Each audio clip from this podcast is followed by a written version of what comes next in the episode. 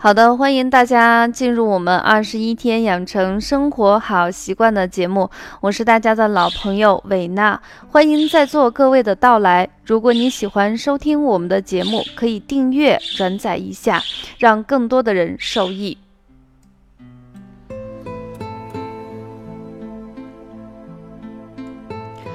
前段时间有一个新闻，几乎刷爆了所有的朋友圈。作为一个小学生的父母来说，这个新闻听完以后，有一种身临其境，然后也有一种感同身受。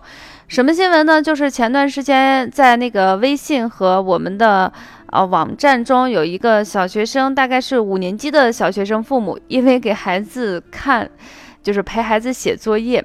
导致一些心脑血管，特别是心脏病的一个爆发，所以一时间呢，所有一些陪伴着小学生写作业的父母们，纷纷都开始抱怨了。呃，有一种感慨就是，现在的这个作业，不是一个孩子就能够完成，需要父母的一个协调。嗯。所以说到这里头，首先我要给我孩儿他爹说一声你辛苦了，因为我们家孩子的学习作业呢，主要是由爸爸来完成。所以有人说，现在陪孩子写作业不仅可以得一些心梗，首先还会让人容易衰老一些。所以蛋蛋的爸爸，你辛苦了。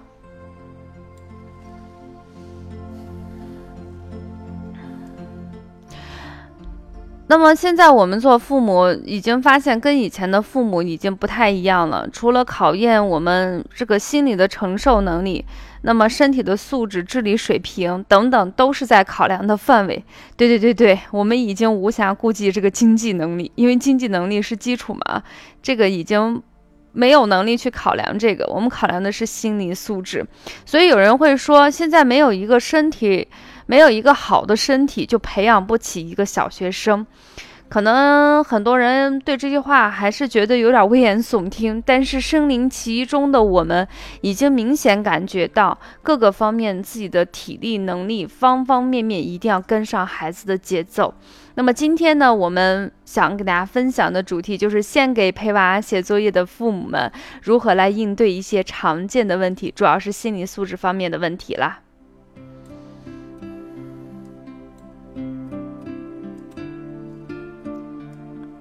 当这个新闻一爆发的时候，我们会发现，哦，原来这个心肌梗死离我们原来并没有想象中那么远。那么，什么因素就会导致我们这个诱发的呃心肌梗塞呢？今天伟娜就跟大家一起说到一说到。其实，首先第一个是情绪的一个突然的变化，比如说激动、紧张、愤怒。嗯，我觉得我们都经历过，孩子上一年级的时候写作业在那蹭蹭蹭蹭。呀，那个声音直接就是可以唱那个女高音了，从一一度一下子嗖就上去了，直接就上去了。为什么？就是说一遍不听呀，就只能说几遍；几遍不听呀，只能吼了。所以，对于我们所有的爸爸妈妈来说，我们现在只能从身体健康的角度来说，要控制我们的情绪过度的起伏变化。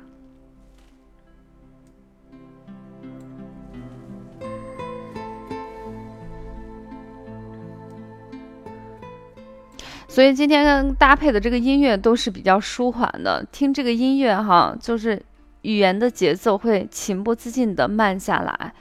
那么刚才说到了是情绪上的突然起伏变化，那在生活中还有几个比较常见的诱发因素。第一个因素呢，就是寒冷的刺激。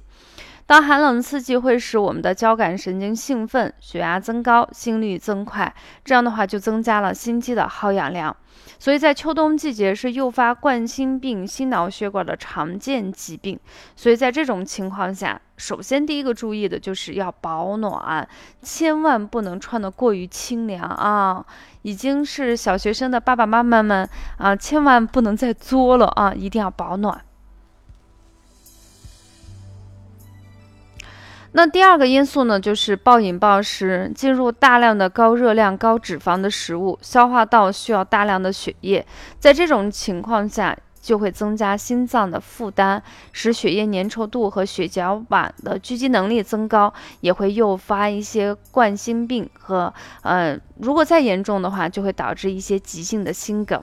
所以，我们在这个时期的时候，尽可能的呃少吃一些夜宵，即使吃完夜宵以后，我们至少要运动三十到四十分钟，就是走走步，把这个吃的东西尽可能的消耗一些。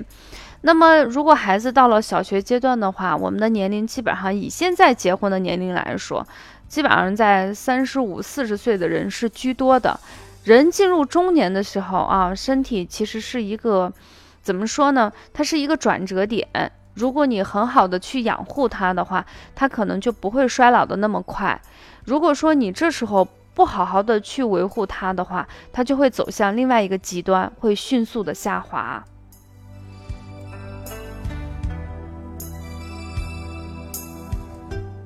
第三个因素呢，就是过于劳累。你比如说过度的体育运动呀，长时间加班加点呀，特别是到了这个年纪阶段，本身工作的事情就非常多。工作完了以后，本来想着回家可以休息休息，结果又开始给孩子辅导作业，所以你会发现，从那个单纯性的就是脑力劳动，到了复合性的情感劳动。因为工作的时候，其实。对于我们绝大部分人来说，我很难说到大家非常热爱自己的工作，可能情感的摄取或摄入并不是想象中的那么多。但是对于自己的孩子来说，这不仅仅是一个体力劳动，其实更多的还是有情感在里头。经常上课的时候，我们就会问大家一个问题：你想要一个健康的孩子，还是想要一个学习好的孩子？很多人都会这样想完以后说：“首先，我想让孩子健康，但同时，如果孩子学习好，那就更好了。”所以我们在给孩子辅导功课的过程中，不仅仅是一个体力的一个倾注，更多的是情感的一个倾注。在这种情况下，我们中医认为它是耗散人体的精气神的。你就会觉得给孩子辅导一个小时作业比上班一天还要累，原因就在这里。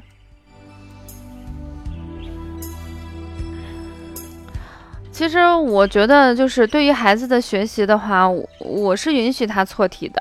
嗯，我我并不是希望孩子做到的每一个作业都是正确的，孩子自己去想，然后尽可能自己去想，然后我们去辅导一下，错是很正常的。那我们小的时候，嗯，作业交上去错上几道题，嗯，是很常见。现在呢，可能我们把作业交上去。都希望都是满分，得到老师的表扬。但是我对我自己孩子来说，就是你可以做的不够完美，这是一个很正常的过程。所以家长首先呢，把自己的心态要调整的平和一些。那第三个因素呢，就是比较常见的就是便秘，因为便秘的时候，你这个闭气啊，或者是鼓劲的时候，你就会增增加这个心脏的负担，导致一些急性的心梗或者是在梗。然后关于这个通便的问题呢，大家可以去翻我的这个录音节目，有专门一期针对按摩腹部通便的话题，大家可以去听这个节目。这次节目我们就不再啰嗦了。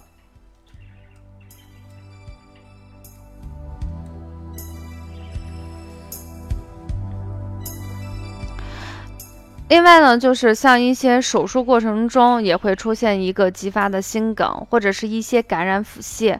会导致一些缺氧、低血糖、创伤，都是诱发急性心梗的一些因素。这些因素呢，在我们日常生活中并不常见。但是如果说家里头有一些老人，或者是本身有这样的病友，那你自己一定要注意，这些都是诱发的因素之一。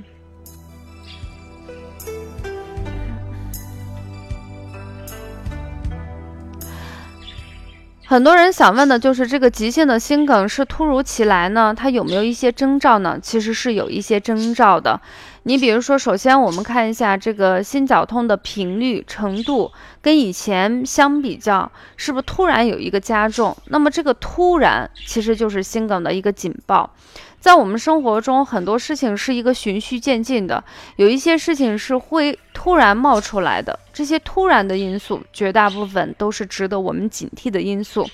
那么，典型的心绞痛呢，常常跟我们劳累啊、情绪激啊激动的时候会伴随。那表现的症状呢，一般是胸骨中上段有一些压榨性，或者是胀闷感。那么持续的时间一般不超过五分钟，嗯，一般在十五分钟之内都可以缓解。那么常见呢，就是有一些人会服用一些硝酸甘油，在一两分钟内就可以缓解。那有一些人呢，只是需要稍事的休息一下，症状就可以减轻。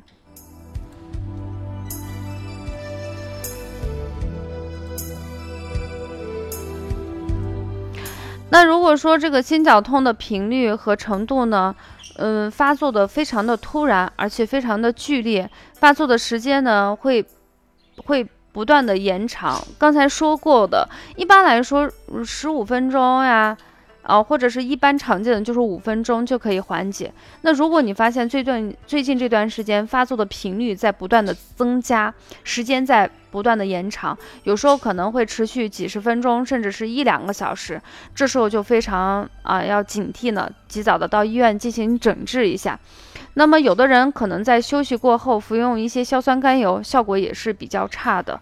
那在这种情况下，建议大家啊，不妨的休息一下。我们的身体是最宝贵的。孩子的学习以现在的这个教育程度来说，你想让他学得太差，可能性也比较低。那所以呢，在这种情况下，不妨抽出时间到医院去看看，避免让自己的这个身体更进一步啊糟糕化。嗯，提早的进行一些预防。那还有一个呢，就是平时注意一下自己是不是容易心慌气短，这些呢都是一个呃早期心梗先兆的一个常见的症状。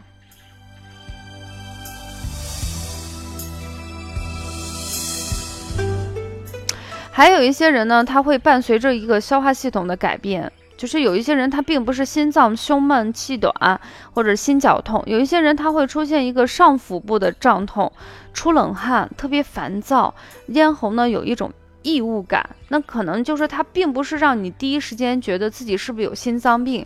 那在这种情况下，如果出现这个症状，持续时间比较长，发作频率比较高，那在这种情况下，你也可以作为一个心梗的早期的一个征兆的一个考虑。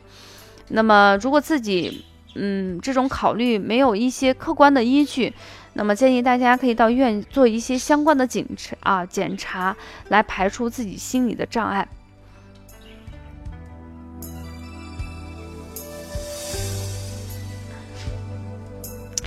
总之还是一句话了啊，我们现在孩子的学习是自己的事情，我们能帮到他的就是提供一个优良的教育。在不懂的时候给孩子一些辅导，那么剩下的时间，特别是孩子上了三年级以后，作业这种事情还是要让他独立完成，能想到多少就做多少，然后也不要盲目的希望老师多表扬孩子，呃，就帮孩子做了他应该自己做的事情，让我们自己的心态变得平和起来，呃，我们的爸爸妈妈身体健康了，我们的孩子才有依靠。那么好了，今天的节目就到这里。嗯，大家喜欢的话，还是希望大家订阅、转载一下啦。下期节目不见不散。